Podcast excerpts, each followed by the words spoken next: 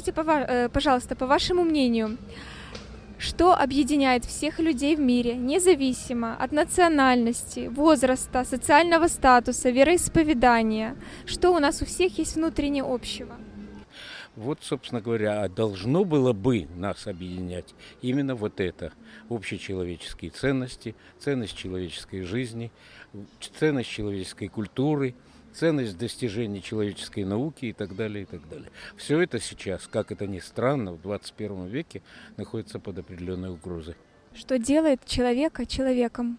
Именно соблюдение и, так сказать, пестование этих общечеловеческих ценностей делает человека человеком. А скажите, пожалуйста, вот э, сейчас 21 век, но при этом на Земле идут войны и существуют конфликты.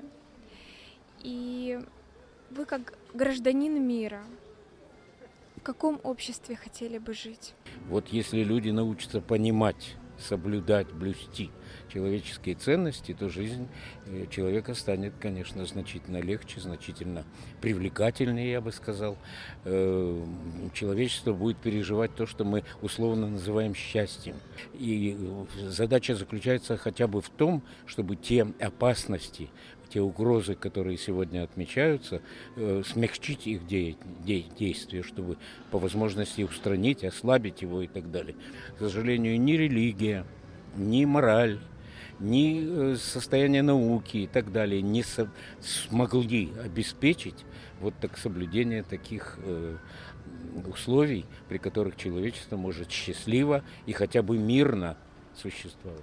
А можете, можно ли так сказать, что это личная ответственность каждого человека? Безусловно, это личная ответственность каждого человека, и это, конечно, общественная ответственность государственных деятелей Скажите, пожалуйста, насколько важно в наше время поднимать э, темы э, человечности, доброты, нравственности, э, взаимоуважения, дружбы между людьми?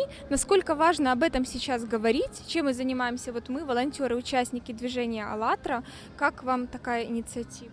Э, ответ заложен в вашем вопросе. Нужно него, из него убрать слово «сейчас» и заменить его «всегда» всегда, постоянно нужно, корректно, э, ненавязчиво и так далее. Спасибо вам огромное. Э, очень было приятно с вами поговорить.